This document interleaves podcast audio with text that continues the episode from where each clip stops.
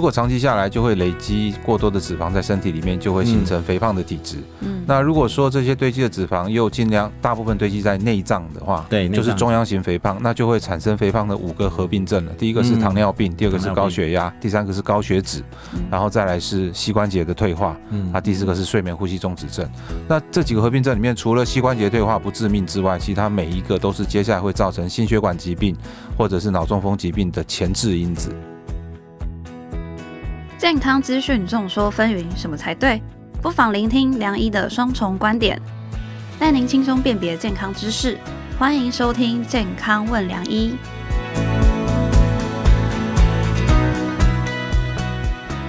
欢迎收听《健康问良医》，我是主持人良医健康网的编辑陈婉欣，在我身旁是客座主持人、医学权威的陈宝仁医师。大家好，我是宝仁医师。宝仁哥，你知道吗？嗯、其实我们在良医的文章里面啊，你知道哪一类主题是最行的吗？根据我观察女性同胞这么久，嗯哼，女人跟人呐、啊，应该说人呐，哈，对，怕老、怕胖、怕没人爱，所以我相信只要讲减重、讲抗老的，还有讲。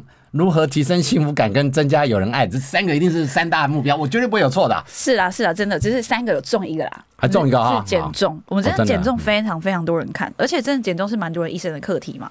我们常在讨论说，哎、欸，吃什么会胖啊，或是吃什么会变瘦嘛？嗯。可是很少人提到说跟肥胖有关的新陈代谢的问题。哦，对对。但就是我们要瘦，但我们要先搞懂新陈代谢是什么。所以我们今天就邀请到台北医学大学附设医院副院长王伟来跟大家分享。我们欢迎王副院长。各位听众朋友，大家好，我是台北医学大学附设医院副院长王伟医师。欢迎王伟来哈。大家可能不知道，我跟王伟很有渊源啦。我们这边欢迎王副院长。在节目开始前，也希望大家多多下载这一集的《健康问良医》，并且在商周吧上面留下你宝贵的评论，来支持我们制作更多的好节目。那其实，在新陈代谢这一块，哈，嗯，很重要。可是我要先讲王伟他自己做新陈代谢跟减重的。我今天碰到他，好久没碰到他，他大概瘦掉三分之一，所以他自己身体力行，待会来跟大家聊一下。是好的，对啊，其实讲到新陈代谢嘛，我常常听到身边朋友说，哎，过了三十之后，就是代谢很差啊，然后就比较容易变胖啊。也听到很多人说什么有中年发福的问题啦，所以我就想问，先问看宝仁哥啊，你有没有感受到年纪越大就是代谢变差的问题？通常这个时候会直接问来宾就可以了，不用问到旁边主持人，你知道吗？中年男人有中年男人的悲哀啊。有，我有感受到了，对啊。哎，年纪越大是不是代谢越差？其实我我自己在看病，因为我妇产科病人很多，女人当然很多问题。其实最常被问到是不是荷尔蒙出问题，还有一个新陈代谢出问题。对，只要她觉得身体变差了，只要她觉得体重变重了，他常会问我是不是新陈代谢变得比较差。嗯，这个好难定义哦。所以我今天其实是有机会王伟来，我也顺便来听听，哎，这个所谓新陈代谢或者是一般外科他们对新陈代谢的定义。要不然就我的定义，我从小到大我都觉得新陈代谢并没有很好，因为从小到大就是一个胖宝宝。假设以体重来看的话，哈，对啊，其实我自己在网络上有看到一些研究说，反对就是年纪比较大，新陈代谢就差这个说法啦。所以我就想问问看，就是王副院长，就是新陈代谢跟年纪到底有没有关系？其实理论上是有相关的啦，因为本来年纪越大，新陈代谢的速率会变慢。但是如果说呃，我们如果是一个人，他的组成不变，日常生活都不变，他是一个完全都没有在体组成改变的人。随着年龄的增长，他的代谢需要的热量其实它改变不大。哦，但是不大，但是因为新陈代谢的新陈代谢的这个范畴太大了，身体是身我们讲的新陈代谢跟中医讲的体质其实很像，是一个很虚无缥缈。其实，在中文上，这个新陈跟代谢根本就是两个字啊，就是除旧跟布新嘛。没错。但是在在医学上，就是我能够新增制造，跟我除去我身体不要的东西，都广义是新陈代谢，然后又把所有的内分泌系统又并在新陈代谢上。嗯，那。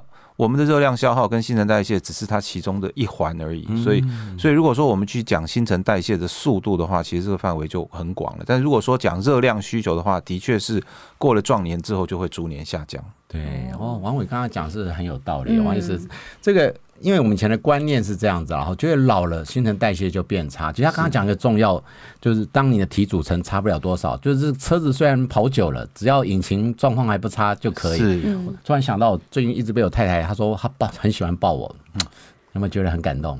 但下一步又说，可是你的肉越来越软，我就知道她在提醒我，因为我有那个肌肉流失的问题。所以当肌肉流失，其实这会有影响。是。但我想问一下王伟，就是我也常被病人问。因为新陈代谢这个太广泛名词，可是有一个名词叫基础代谢率。是不是基础代谢率就有一个公式可以可以跟大家或者讨论一下？基础代谢率要计算其实非常复杂，那是必须要在一个水缸里面，然后去用用密度算出熵用呼吸熵这样去代算。但是因为现在大多数的人的体重分布是常态分布，所以就可以用一些参数算出一些简单的方法。所以现在有一些很简单的机器能够算出一个很接近的。基础代谢率就是我们一般在在房间常常在量的体组成分析仪。那基础代谢率的定义就是，当我们活下来必须要的基本热量，嗯，比如说心脏要跳，肠胃道要蠕动，我们呼吸所需要运运用的热量，这个叫基础代谢率。其实我们知道性别不同嘛，就是身体就是男女生身体构造不一样，譬如说还有我们分泌的这些激素也不一样，所以我就想问王副院长说，那男生跟女生的新陈代谢率有没有不一样？如果就体组成单纯的体组成的分类来看的话，男生本来就是肌肉比较多，对，啊，女生本来肌肉就会比较少，所以在基本上光在肌肉这一块的，因为肌肉活下来也需要热量，所以我要给肌肉的热量在男生就会比较多，所以平均来讲，男生的基础代谢是高于女性的。其实，在在演化的过程中，你就很知道嘛，男性就是要出去打猎的，所以他的肌肉是一直要有的。在演化上，女生就是负责传宗接代的，所以当他准备生育的过程结束了，所以他的需求就会逐渐下降。所以随着年龄越高，男女之间的基础代谢差距就会更大。这个我突然想到一个小比喻啊，就好像车子哈，平常开 N 档的时候，它是最基本的需求，是开始加速的时候，你如果跑山路的时候，那就不太一样。所以长跑烧那种耗油量就会高啊，没错。哦，这个很有趣，嗯啊，不过我顺便再提一下，因为大家讲新陈代谢，新陈代谢，嗯，大家一般听到新陈代谢都会认为它是一个内科的描述或内科疾病。你看去新陈代谢科一定是内科，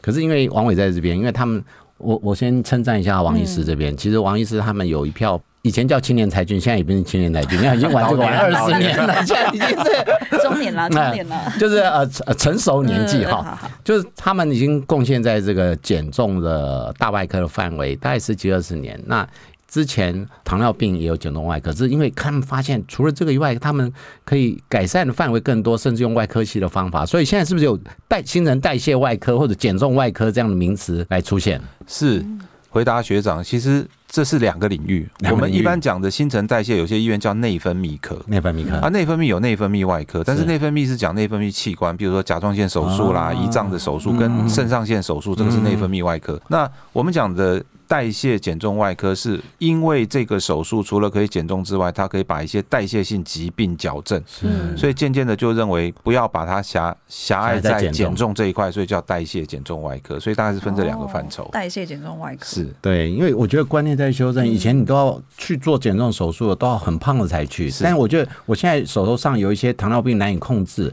或者他虽然胖一点点，没有到那么病态性肥胖，可是其实他在手术后有糖尿病的控制也会大幅改善。是去年的世界肥胖外科医学会跟美国的肥胖外科医学会共同发表声明嘛，现在只要 BMI 大于二十七点五，在亚洲如果有糖尿病控制不好的话，都建议要赶快接受手术。二七啊，不是像以前三十三十三到原来是三十，有糖尿病现在又降到二十七点五了，嗯，降蛮多的，是。所以那我们知道，就是代谢减重的分内科外科嘛，可以分成内科外科，就是应该市场蛮大的啦，应该这样讲。然后我接下来想请教王副院长说，那如果我们真的新陈代谢出问题啊，会有什么症状吗？一般我们讲的新陈代谢出问题，在在减重外科，大部分都是因为热量跟摄取不足嘛。嗯，所以当然你会出现一些体重下降，那体重下降同时会出现皮肤干燥啊，指甲的指甲的脆弱，然后头发会掉，经期会不顺。那甚至会有肠胃道蠕动变慢，造成一些肠胃道的不适，像便秘。那甚至有可能会有基础代谢率下降，因为身体有个保护作用，会让身体基础代谢下降，所以你会觉得手脚冰冷。嗯那当然，因为摄食不好，维他命的缺乏，就有可能会导致一些忧郁的现象出现。对，忧郁也会，所以是一个全身性的变化。嗯，哦，所以其实为什么我要特别今天做这一节提醒大家，新陈代谢大家只是认为啊变胖啊，或者是好像怎么随便，最常听到是呼吸空气都会胖 啊，或者是也有一种是新陈代谢过度，其实他莫名其妙就体重下降。但是他刚刚提到一个，其实他连情绪、心情都会影响。是，其实我们妇产科也很常遇到，因为我们妇产。个最常见的是经期的改变。嗯，我刚刚有提到的，其实哦，生殖功能其实在人体是比较不重要。我常常举例，生殖功能是 重要。哎，在人体的求生的时候不太重要，因为它很像人体的八大行业。当你热量不对 的时候，优先断水断电就是断 断八大行业，所以卵巢功能会被 shut down 一下。啊。shut down 第一个生育功能暂停，第二个就是月经暂停，所以我们会比身体的器官其实是优先被断电。所以刚刚那些问题大家可能不知道，其实以为只是胖胖瘦瘦没问题，但如果说忽视这些症状，其实长期下来会不会还有其他衍生的大问题？那个 long term 下来到底要怎么处理？呃，如果长期下来就会累积过多的脂肪在身体里面，就会形成肥胖的体质。嗯，那如果说这些堆积的脂肪又尽量大部分堆积在内脏的话，对，就是中央型肥胖，那就会产生肥胖的五个合并症了。第一个是糖尿病，第二个是高血压，第三个是高血脂，然后再来是膝关节的退化，嗯，那第四个是睡眠呼吸中止症。那这几个这几个合并症里面，除了膝关节退化不致命之外，其他每一个都是接下来会造成心血管疾病或者是脑中风疾病的前置因子，嗯，所以这样子这样子肥胖下去了以后，就会造成这些重大疾病的出生，然后寿命就会减短。这个很重要。其实大家以为这几个病只有害到你自己，刚刚睡眠中止症候群，其实它会引起打呼，打呼会影响你枕边人，枕边人睡不好，又有你知道失眠或者睡眠障碍是下一个世纪黑死病，所以你知道这个影响的范围很大，嗯。所以我们在出现就是可能疲劳啊，然后你刚刚讲手脚冰冷或是忧郁的这些症状，我们是就要留意是不是自己有那种新陈代谢的问题吗？是，所以呃，大部分的新陈代谢的控制都来自于身体的内分泌系统。对，所以这个时候其实简单的做一些血液性的检查，譬如说帮他检查一下肾上腺的功能、脑下垂体的功能、甲状腺的功能，还有甚至女性荷尔蒙和男性荷尔蒙的功能，就可以做一些简单的排除了。哦，那我们有建议说多久要做一次吗？呃，其实这个不是常规检查的项目啦，通常是身体出现变化就医才会才会。那需要比较常听到的是女生在停经前后的时候出现的一些症状，妇产科医师可能会比较常做女性荷尔蒙的检查。那这几年因为男性更年期的议题也越来越多，所以男生的雄性腺素的检查也越来越多了。嗯哦，的确是也看到一些男性更年期的学问出来了。嗯，那这些都的确也是跟情绪跟肥胖都有绝对的关联。我这边打岔问一下，就是说，因为我我们都医生嘛，其实最害怕病人就是看了 Google，王医师。我想做一下有没有新陈代谢的检查？对对对，我们常会遇到嘛，那不得了了。那刚刚我们讲其实差不多，其实我们提到新陈代谢不外乎甲状腺，或者是所谓的相关荷尔蒙。所以刚刚提到我们卵巢的相关荷尔蒙雄性素的检测。那最近有一些比较热门是肾上腺的相关检测，还有一个泌乳激素，那跟中枢神经有关。那我通常到这边也就结束了，我妇产科到这边我就可以说啊，我这样差不多，因为对我们需求大概只有性荷尔蒙这一块。那你们一般外科有没有其他的影像检查？不，体组成可以给答案吗？或者你会做到电脑断层、DEXA 这一类的呢？呃，其实帮助不大。当然，其实就是体组成分析仪可以告诉一些讯息，譬如说它的基础代谢率高不高，然后它的体脂率啊，它的肌肉占比例，嗯，那这些东西大概可以给一些线索啦。不过因为过去其实坊间的减重都是一些很糟糕的行为，嗯，所以这些反反复复减重的人，你会看到他身体有一些早老化的现象，比如说他的肌肉变得很少，他的脂肪变得很多，很像一个二十岁的人有了五十岁的体组成，那这些都可以广义的称为新陈代谢出问题嘛，因为他自己把他身体搞到荷尔蒙失调，对，因为每次的每次的体重下降对身体来讲就是一个俄乌战争啊，很大的破坏，那你要赶快去重建，但是这个时候在重建。的过程中，你又复胖，那你就要再去做一次破坏。这个反反复复的上上下下的溜溜球效应，就会把身体整个恒定都整个都打乱了。哦，我刚刚听，我有很深刻的感受啊，因为很多女生跟我说，减肥是她一辈子的志业，所以她一天到晚都在减肥，减完又又不胖，越减越肥。我个人这样，可是以前就觉得啊，胖了瘦，瘦了再胖，然后胖再瘦嘛，哈。但可是大家就学到一个东西，反复的溜溜球效应，除了复胖之外，其实每次减重重建，其实对身体是一个伤害。是是哦，所以应该是一次性的，赶快让自己。养成一个好的行为模式，才能维持久一点嘛。是哦，好啊，那我再问一下好了啦。其实预防胜于治疗，这个是我们医界的干话。怎么这样讲？都被你预预防完了，我们没饭吃啊！你不了解我们医界的想法，而且其实来我们这边通常都是到治疗端的，还有人哈。就你像你不考试，叫你每天好好念书，没有人会考试，没有人会念书啊。所以预防摄影治疗。如果是在新陈代谢这一边，因为病人最喜欢有没有什么神奇营养素？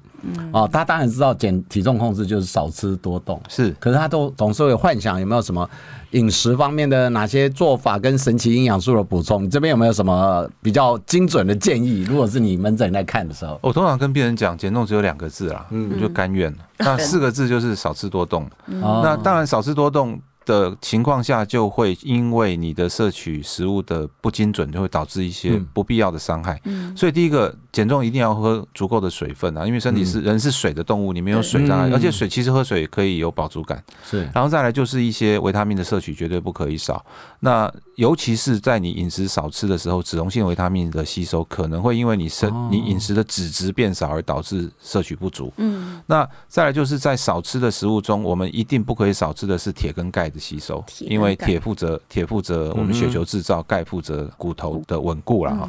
那其他的就是在减重的过程中，你绝对不可以不吃蛋白质，对，因为如果蛋白质不够，你的肌肉一定会流失。那如果又又再加上不运动的话，整个人瘦下来，他的体脂率是没有改变的，甚至会变得更高。因为肌肉上如果肌肉丧失大于脂肪的话，它体脂率反而变差。嗯，对啊，所以就是基本上就是你要吃得够均衡，然后。热量要计算好，其实是非常非常难啊！要做到精准，其实还蛮难的。我都跟病人讲说，其实最近很流行一个叫加拿大营养学会建议的饮食，就是二分之一的蔬菜，四分之一的蛋白质，四分之一的淀粉。其实最简单这样算就好，那就是把你的食量减半，然后照这样子二比一比一的热量去计算就好了。哦，因为刚刚王副院长提的这些东西，我帮细细细的看了一下哈。其实除了脂肪跟碳水化合物没有特别提以外，其实大概就是什么都要吃。那但是我妇产科啦，所以我一直也觉得脂肪不能少，是因为脂肪是我们很多性荷尔蒙的重要来源。你真的完完全无脂肪，你的性荷尔蒙一开始会用你身体里面，但是很快你就会宕机。是那脂肪，我想补充一下，就是应该是好脂肪。对对，这才是重要，不要完全。但是碳水是比较有趣的，因为我刚刚里面你的碳水是要除掉还是减少就好了？呃，基本上。碳水化合物是不可以少的，对的热量啦。其实，在我们过去常常听到的一些什么像生酮饮食啦，或者是是不吃淀粉的饮食，其实这里面学问当然很多啦。但是我只问病人一句：说你打算一辈子这样做吗？如果你没有一辈子这样做，你身体当淀粉进来的时候，它再回到糖类循环的时候，它的吸收能力可能会被强化，嗯，因为它太久没看到糖了，它可能会更多的吸收。那再来就是，其实这种。高蛋白质的饮食或者是生酮饮食，长期吃下来对心脏血管的负担其实也很大。哦，所以瘦下来了，不见得活得会比较久。嗯，那淀粉是淀粉就是葡萄糖嘛，最后是葡萄糖是人类活下来的基本热量。对，所以你不能让它没有。当然，生酮饮食的概念是用三酸甘油脂去制造热量来做热量的来源，这的确也是。但是如果没有淀粉的话，长期走在三酸甘油脂的循环里面，对身体不见得是一个好事。对。所以我再 review 一下，其实就是要有好的水，好足够的水。这边水我们要展现我们是医疗专业，水有没有一个数量可以给大家做参考？体重乘以若干呢？乘以三十 CC，乘以三十嘛，哈。对，其实基本上大概就是抓个一千五到两千。我上次跟病人讲，他就说，对哦，三十，我一杯珍珠奶茶六百，我一天喝 三杯，是不是要纯水才算数？啊，那个那个里面含的热量真的太高了啦，一杯珍珠奶茶热量大概是七八百卡。哦，真的很高。我上次有病人跟我说，嗯，我是跟他说，哎，你这个，因为我们产检会盯体重，那时候才会关心体重。我说你体重真的增加太多，你可不可以修正一下？这次我也修正了。那我说，那你手上还是拿珍珠奶茶？陈医生没有上仔细看，我上次是黑糖珍珠奶茶，我已经把黑糖拿掉了。哦，少一点糖是吗？这时候我们该怎么鼓励他呢？哎，少了哦，好好，那下次可以把珍珠拿掉。下次可以买黑糖珍珠奶茶，不要黑糖，不要珍珠。所以水哈就是三十乘以你的体重，还有我们刚刚提到的均衡的维生素以及铁跟钙，这个其实都蛮重要。至于蛋白质，还有一个是纤维质哈，其实这个可能大家要 balance 一下。我我刚刚觉得王王王院长讲一个很好的，就是你做的方法要做得来，做得久。这是真的才有办法，才能维持啦。嗯，好啊。那最后针对这集新陈代谢，我想邀请王副院长总结两到三个重点，分享给我们听众朋友。呃，第一个是过多的热量摄取，如果是带有储存热量基因的人，他就是一定会储存成为脂肪，所以这个是一辈子逃不掉的身体的体质啦。对，所以在带有这种体质，知道自己吃多就会胖的人，一定要每天精算自己的热量。那如果说要瘦的话，就是必须要能量负平衡。那如果不想胖上去，那就是能量要刚好平衡，这是第一点。